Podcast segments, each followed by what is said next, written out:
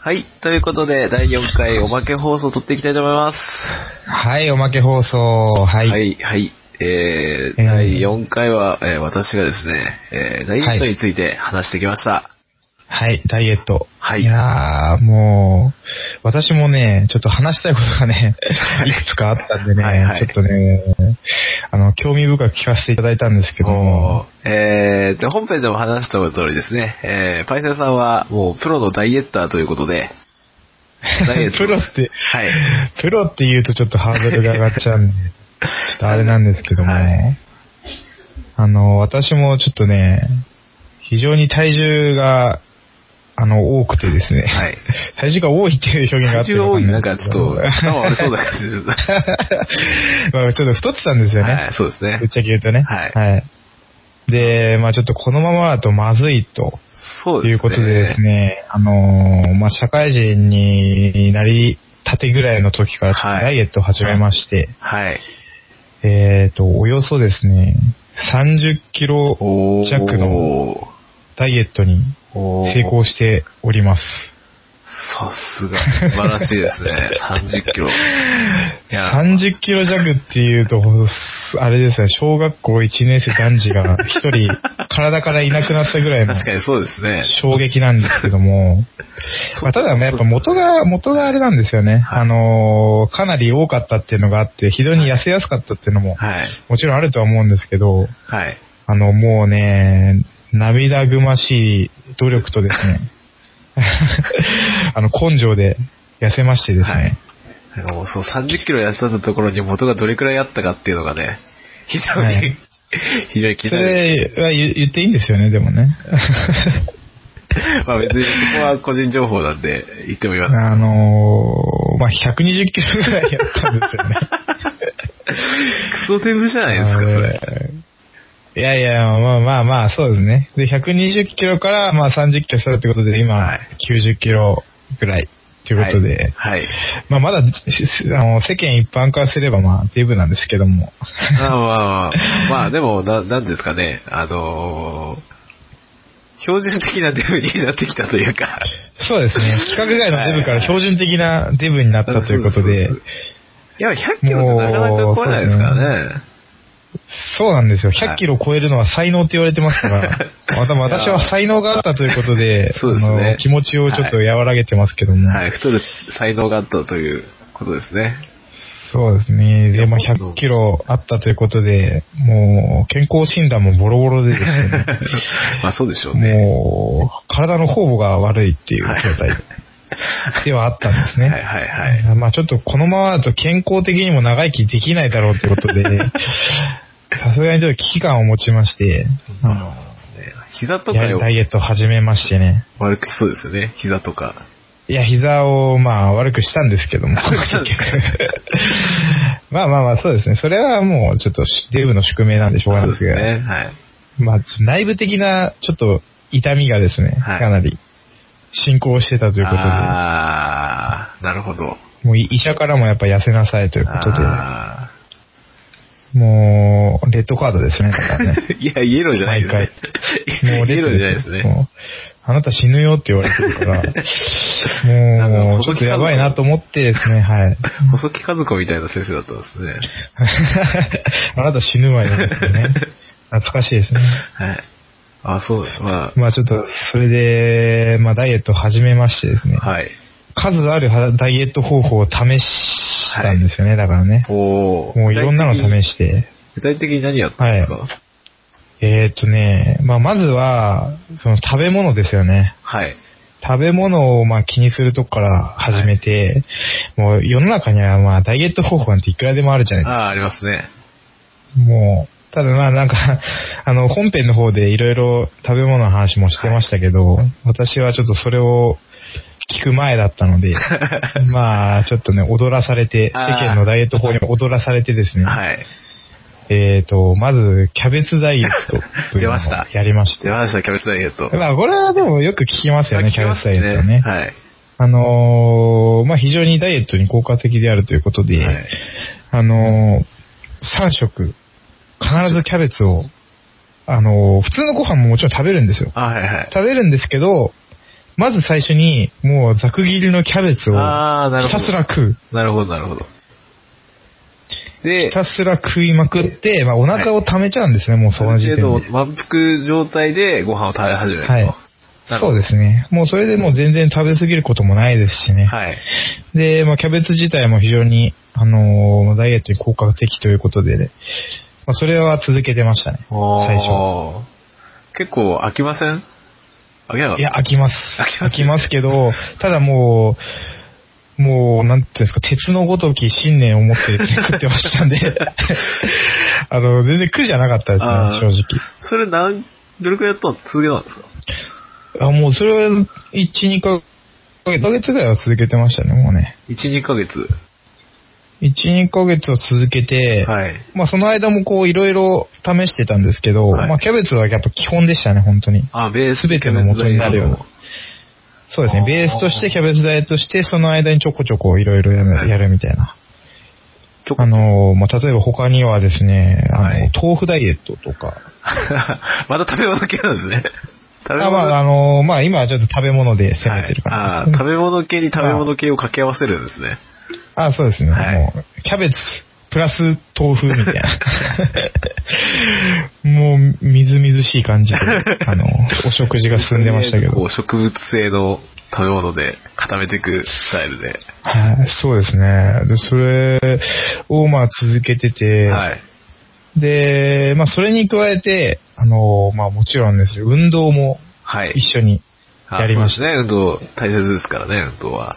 はい、あの、まあ本編の方でも言ってたと思うんですけど、はいまあ継続が大事ということで、はい。そうです。あの、まあ継続的にやってまして、はい。ただその、まあ私はもう痩せなきゃいけないという信念とですね、はい。固い、こう、もう、そういう、やらなきゃいけないという使命感がありましたので、はいあの、 結構強度の強めの運動はしてました。あまあ、あの、ジムに通ってたんあ。で、はいはい。まあ、水泳をしたりですね、はいほぼ毎日1キロ泳いだりとか、はい。まあ、あとは走ったりとかですね。一でまあ、有酸素運動を、はい、1キロですね。ええすごいっすね。 まあ、1キロっていうと、まあかん、結構簡単そうに見えるんですけど、全然簡単そうに言えないですけどね。あ、そうです か。いや、なんか自分のイメージだと簡単かなって思ってスタートしたんですよ。ええだってで、はいいざやってみると、はいまあ簡単に言えば25メートルプールはい。があるじゃないですか。はいあれを、えー、40往復。そうですよね。違う、40、40周か。 10。違うな、20往復ですね。だかああ、ら、そうですね。20往復。だからよ40本ってことですよね。そうです。40本の25メートル泳ぐと。めちゃめち結ゃ構しんどいですよ ね、マジ結で構。、結構じゃないと思うけど、相当しんどいと思うんですけどね。なんで、はいそれを、あの、まあ、仕事終わりに、はいほぼ毎日続けてたということで、そあのれ、よく続けましたね。うーん、まあ、自分でもちょっと、よくやったなって感じはするんですけ ど、なんかやっぱこう、あれなんですよね、毎日こう、体重がちょっとずつ減ってるのが、ああ。わかるんですよね。まあ確かにそそれれがやっぱこう、モチベーションの維持になりますね。ああ。なるほど。体重を落とす、ということを否定してきた、私にとって は。まあまあまあいや、ただ、あのーその、きっかけというか、まあモチベーションってそうですね大事なんで、あはのい体重をひたすらこう記録し続けるっていうのは、まあ、ダイエットには効果的だったんですよ言いねま。すよね。なんか記録ダイエットって言いますよね。はい。まあ、それはもう、あの、簡単にできるんで、はい。日々のこう、体重を記録していくだけで、あ、今日食べ過ぎたんだなとかっていうああ、なるのほで、次の日はちょっと落としたりっていう、まあ、調和できたりするんでど。、ああのーまあ、そんな運動とかは、ひたすらやんやる必要も正直ないのかもわかんないですあ。ね、もしかして。私もれはそんなに太ってない人。は言われい。ま言われましたね。毎日体重測あそうなんですかってください私は、ああ、そう、医者さんから、お医者さんから言われたんです、ね、医者というか、まあ、あの、保健師の人から、ああ、はい。はい。あの、保健面、あの、健康面談を、面談を受ける。。ああ、いやお墨付きじゃないですか、ねそうですね。うちでもね、体重の記録ははい絶対やった方がいいと思うんですよね。そうです。うち体重計ないんで、あ、ないんですか、はい。買ってくださいってど言わうや ってれた。記録するんですかいや、だから買ってくださいって言われたんですよ。体重計をまず。記録って今じゃあしてないんですか あ、したいですよ。あ、そうなんですね。あまあ、体重否定し、体重に関しては否定してるというところもありますかはらい。ね。いや、大切なのそこじゃないと思ってるんで。まあまあ、そうですね。はい。まあ単純に続けるためのモチベーションとして、まあ、そうですねの一つとしてね、まあ、はい体重記録していくと、あのーまあ、日々のどれだけ減ってるかっていうのがわかるんでね。はい。それで、結局、どれくらい、なん、どれくらいの期間で30キロ痩せたんですか30キロは結局2年ぐらいですかね。ああ、 2年。やっぱそれでもに、やっぱり2年かかるんですね。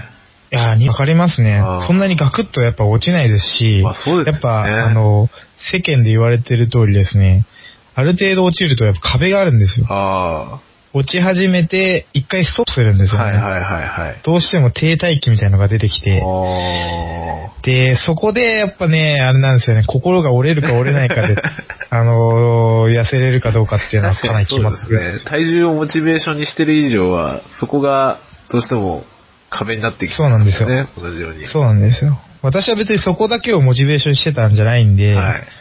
あのーなんとか乗り切ることはできたんですけど、いや、でも結構非常に辛い期間ではありましたね。ちなみに、その何キロで壁があったえっ、ー、と、110キロって言っ たりあ意外意外と結構、あの、すぐ来るんですね、壁は。いや、最初にそこまで10キロまではすぐ落ちたんですけど、はいそっからマジで落ちなくなって、そっからまたこうグッと落ち始めて、はい。ちょっとまあ波数なんですけど、102キロの壁と自分で呼んでたんです けど、また200 100キロではなく微妙なところに来るんですね。もう100キロでいいんじゃないですか、それ。 102キロが切れない時期がありまして、うん、100キロで。 102キロがおはい切れなくて、はい。で、落ち始めてようやく100キロを切るあっていう感じですね。あ、ああ、なんで、そっから特に壁はなくて、もうず、なだらかにこう落ちるような感じでしたけど。ああ、そこ別に100キロの壁って言っていいんじゃないかと思うんですけどね。いや、私の中ではこのあー102っていう数字が、非常にこう、なんか、もう基本憎しみを込めた102 102キロだったんでな、るほど。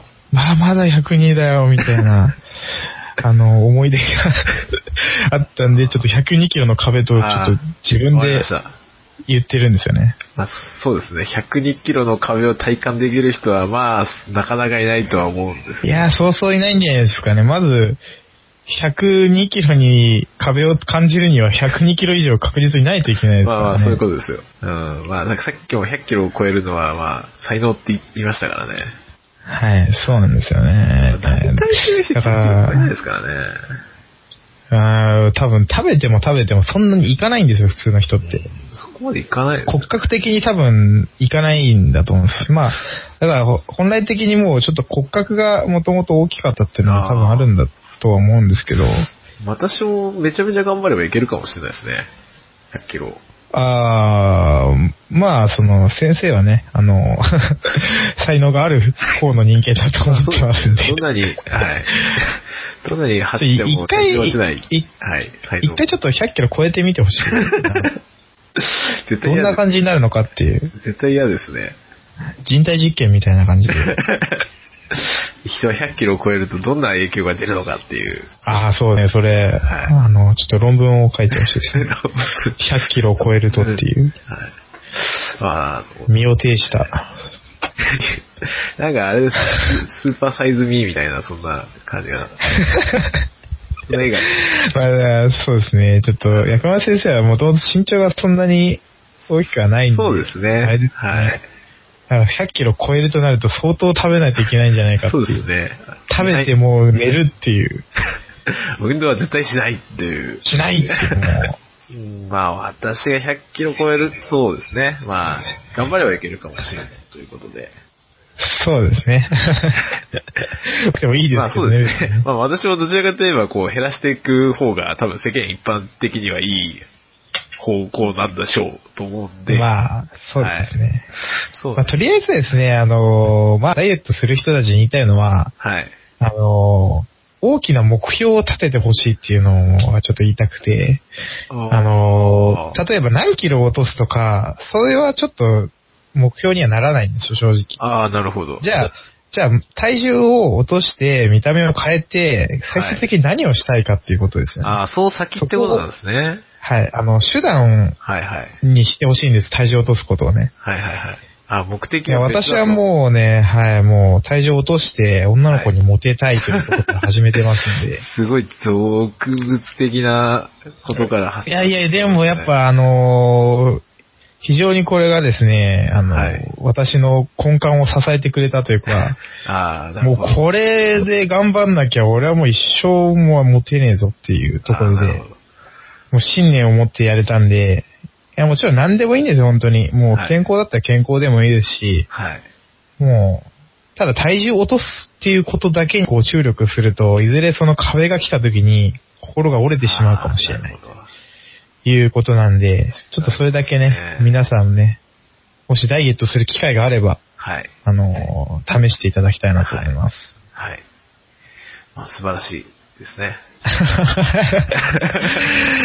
いや、もうだ、本編話してる時も、ちょっとね、いろいろ私もね、思うところがあったんですけども、まあ、ちょっとね、はい。今ですね、この機会に言えて。 ダイエット論みたいな。ダイエット論。本書こうか。な。いいじゃないですかあの、だから、一筆書いて。あの、で、昔履いてたズボンとかちゃんと用意しといてくださいね、その時 は。あー、それ俺全部捨てちゃったんですよ ね。ダメだよ、それどれだけ痩せたかが分かんないじいゃや、ないですか、それ。もう、もうね、こんなものはいらんっつって、全部売ってましたか らね。いやー、それわかん、一着ぐらい残しといけばよかったのに、本当にもったいいないやですね。、もうでも本当に、でも本当に、あの、二人分入るぐらいの大きさのズボン履いてましたから、へーあのーもう私服買うとしたら坂膳で買うしかないんですよ、あもう。の、デブご用したしの。あの、あれだ、び俺、大学入って、はい。とか、社会人ではい、びっくりしたんですけど、坂膳を知らない人が結構いるっていうの ね。坂膳、坂膳って、坂瀬大俺、坂膳で服買います。坂膳って何みたいな。どこ知人によってはなんか、釈迦禅って聞こえて、なんか、なんかの、神、神かなみたいな。いやなんか 宗教釈迦釈迦みたいな。 宗教的なそういう、あれなのかな釈迦禅っていう、なんかそういう宗教的な服が売ってるとこがあるのかなみたいな。社会、社会で全ですからね。そう。 いや、本当、だから、あの、釈迦禅でしか買えなかったんですよね、服がね。もうあサイズがもう、あの、5L とかそういうレベルですから。ー見たことないですけどね、5L とか。聞いたことあります ?5L って。ない、ないですよ。2L ぐらい。 L5 個あるんですよ。 2L ぐらいですよ。せめて、せ 2LXL のさい世界観じゃないですからねめて。本当に異次元、次元が違う、次元 が。本当に、すごいですね。いや、でも今もう使わないですもん、あーまあそうでユすニクロとか着れるんで。あれ、さっき言うのでかいですね。そう。一番最初に喜びを感じたのはやはりユニクロが着れるっていう。あもう皆さんからしたら馴染み深いユニクロで すけど、私からしたらもうね、雲の上の服だったんで すよ。ー天井人がね、切り合う。天井日とか着るような服だったんです。あ、ユニクロだ、すげえみたいな。ようやくこう、普通の、一般の、普通の人間としてね、認められたそう感がね、そうなんですよ。ありますようやく降りてきたんですよ、地上に。おめでとうございます、それは。もうこの気持ちを味わえるのはやはりちょっとね、大きく太った人しかわからないでしょうけど。いいんじゃないですかそういう人も、中には。まあまあそういう人たちをちょっと応援したいですね。はい。いいですね。私もダイエットしてますって頑張いれう、そういう、なんかそういうコメントみたいのも。 そうですね。したらもうマンツーマンで教えてあげますからね、 こうすれば痩せるよっていうことで。もう、私もまあ、そうですね。えー、とりあえず私はまあ、すごい、さっきのとは、逆、まあ、なんか逆逆みたいな考え方なんですけど、は本当にい。毎日の生活に、まあ、組み込んで、苦じゃない方法を、まあ、目指してるんで、はいはい、そうですね。はい。言うなれやっば、ぱ何事も続けないとね、意味ないんで。これ本を当にダイエットと呼ぶのであれば、人生は常にダイエットだっていう感じですね、もはや。ああ、まあ結局だから、あのーそのダイエット始めると、はい。こうまあ体重は落ちるんですけど、はいまあじゃあダイエットいつ終わるのかっていうことで、結局ダイエット終わった後に普通の生活に戻したら、はい。戻るんですよ、体重って。ああ、やっぱそうなんですね。まあ確かだに。から、一回始めちゃうと、維持するために、その生活を続けなければいけないっていうあーこともあるんでなるほど、だからこそ、こう、薬丸先生みたいに、日常生活に組み込めるサイズのダイエットっていうのは、非常に重要だと思うんですよね。そうですね。うんまあ急激に痩せなきゃいけないとかっていうことじゃなけれ ば、長いスパンで、長いスパンでやっていただければな、という感じですね。まあその方が負担もかかんないですからね。そうなんですよね。はい。ということで、えー、はい放送では、えー、すべてのダイエットしてる人や健康を目指す人を応援しております。ああ、なるほどね。はい。もうそれで視聴者数を稼ごうっていう感じな んですね。いやーまあどねえどこに引っかかるかわかんないですからね。いやー、本当そうです人の感性ねなんて。ものは。もうできればね、もう本当に見てる人がいるならちょっとね、 それを ね、モチベーションに頑張りたいんですけどね、はいなかなかね、まだ始めたばっかということでね。まあそうです。ね。はい。そういうことで、まあはいいでろもんなことにこうね、話題を振っていたなと思います。そうですね。どうですか最近なんかありました、最近ですか、気になることみたいな。気になることというと、まあ、ちょうど今日髪の毛切り行ったんですよ。あ、そうですか。はい。こう、美容院ににで切ってるんですけど、おー、はい。はい。あのー別にいや、いつも切ってもらってる人いるんですよ。はいはいはい。で、まあ、いつも切ってもらってる人は、もうあのー普通に喋れるんで、何もはい。苦じゃないんですけど、はい。あのー時々、別の人がつく時あるじゃないですか。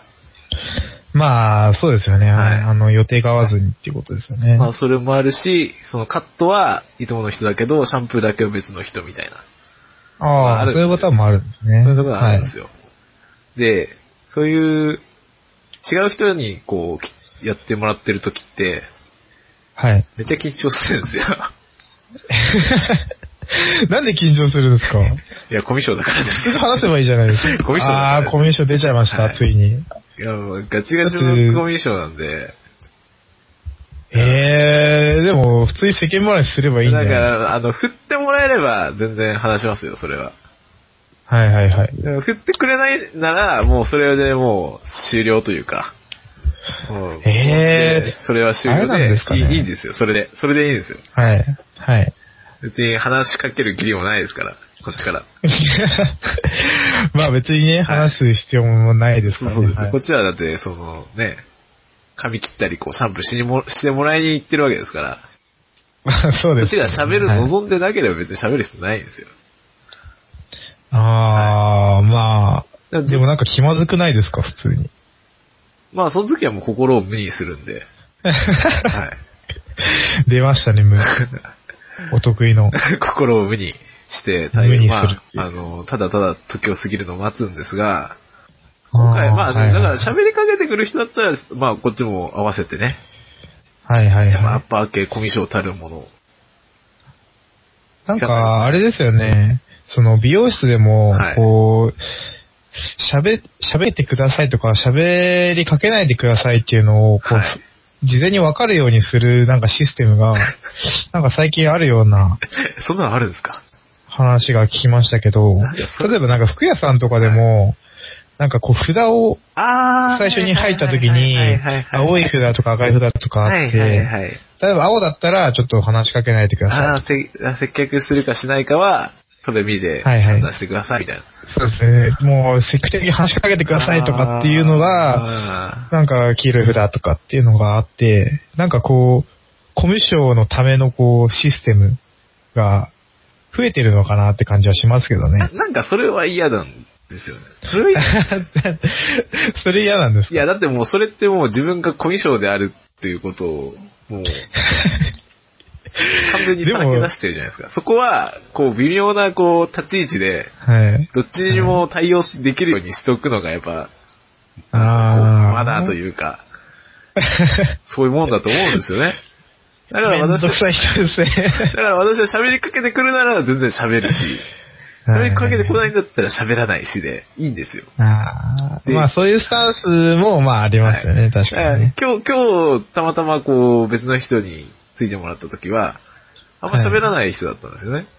ああ、そうなんですね。あの、必要、事務的なね、こう、詐欺、ことは喋りますよ。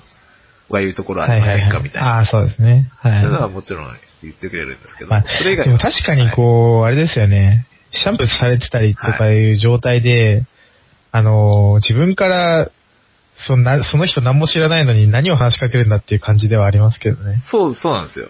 結構難しいですよね。自分がその店立員場側からだだっったらね、たらね、はい。はい難しいと思うんですけど、別に私もそれでいいんですよ。喋りかけて、これでくれないな、くれない な。そっちの方が楽うですから。ち、ど、どっちがいいんですか喋りかけてほしいのどっいちや、かだっかていらうどとっ。ちかにしてほしいですよ。どっちかに。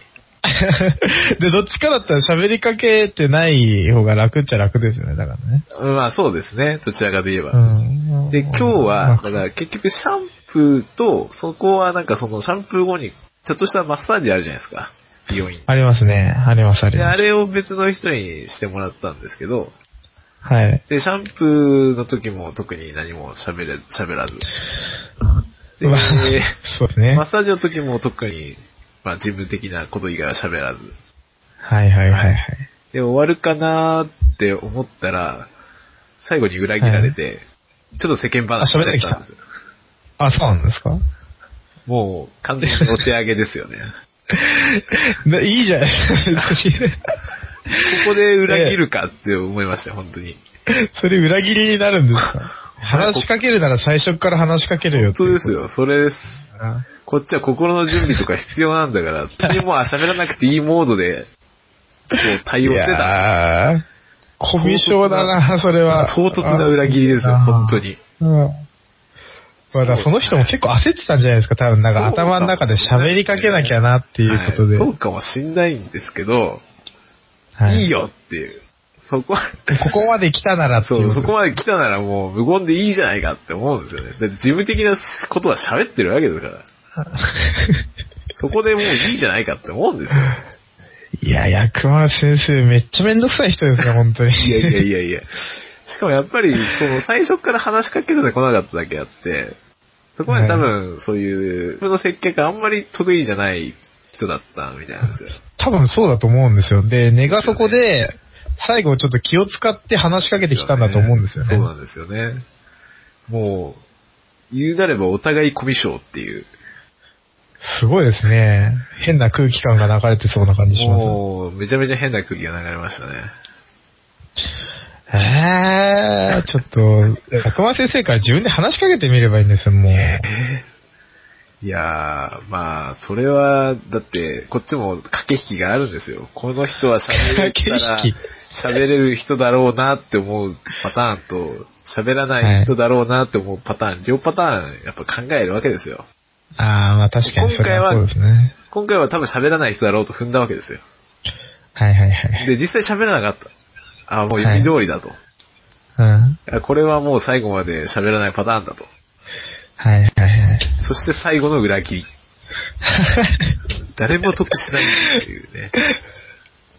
いやいや、もう気使ってくれたんですよ、多もう分。もうそんな悲しいこと言わんといてくださいよ。本当にあもうの、どっちも幸せになってないっていうね、悲しい空間でしたね、あれは、本当に。まあ、だからその人もそんなに、あれなんじゃないですか。あのーやり始めて、こう日が経たないというか。まあ、その可能性は、ね。慣れてないっていうところもあるかもしれないはありますね。いやーでも、薬丸先生、美容院とか行くんですね。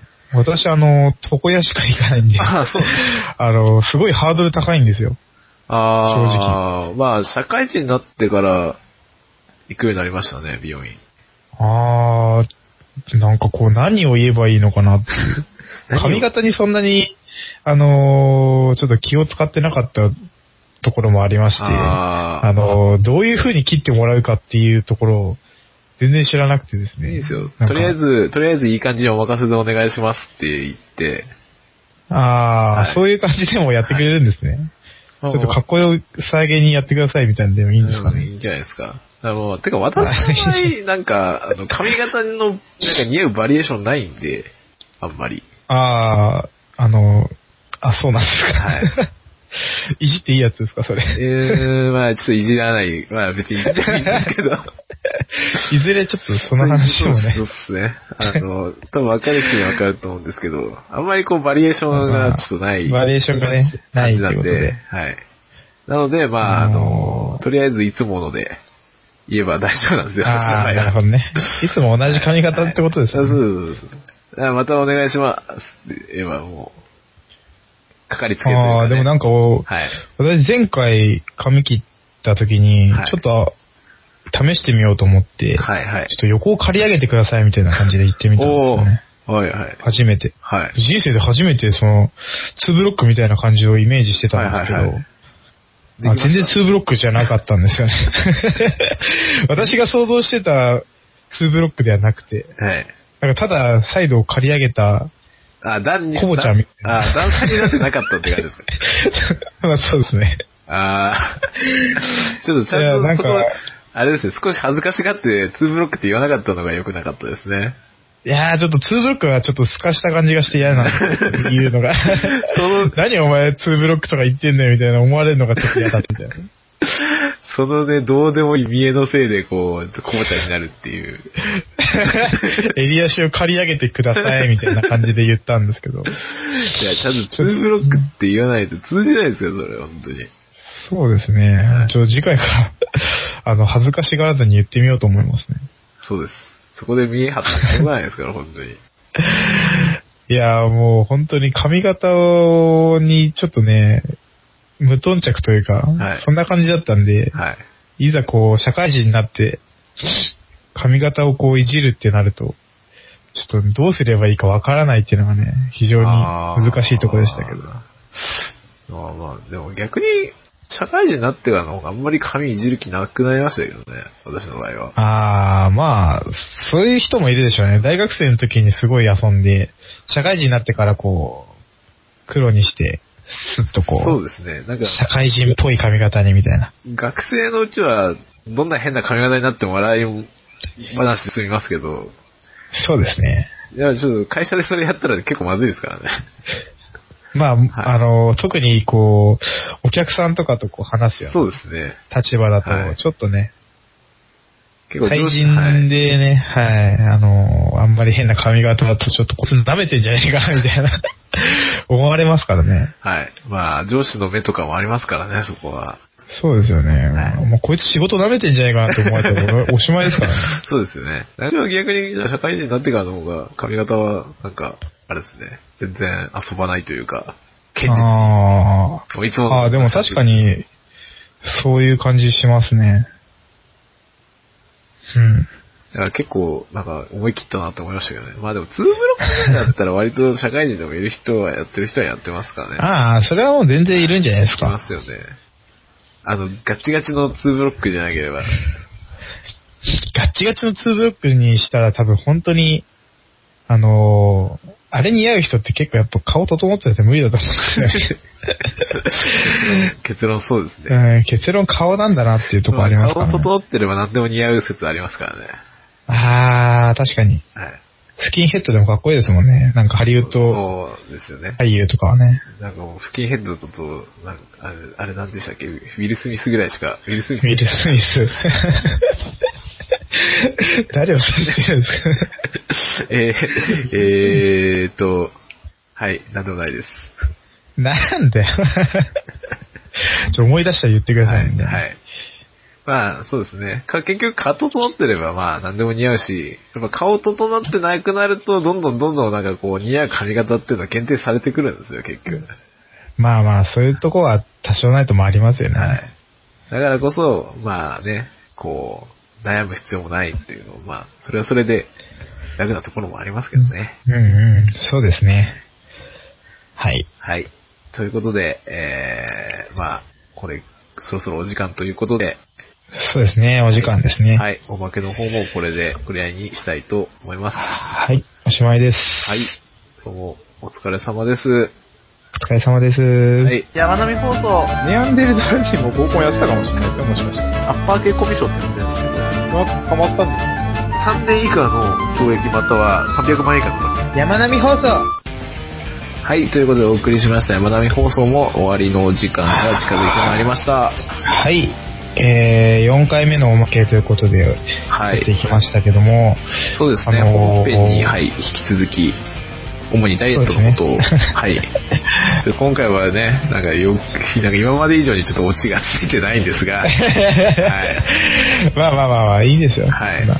まああ地を求めているのは本編の人たちだけでいいんで。あ、わかりました。はい。はい。 ということで、えーまあ、お送りしました第4回、えー次回もまた、えー私が何かしらにかにこう難癖をつけていきたいと思っておりますランクセね。はい。はいお願いしますよろしければ聞いてください。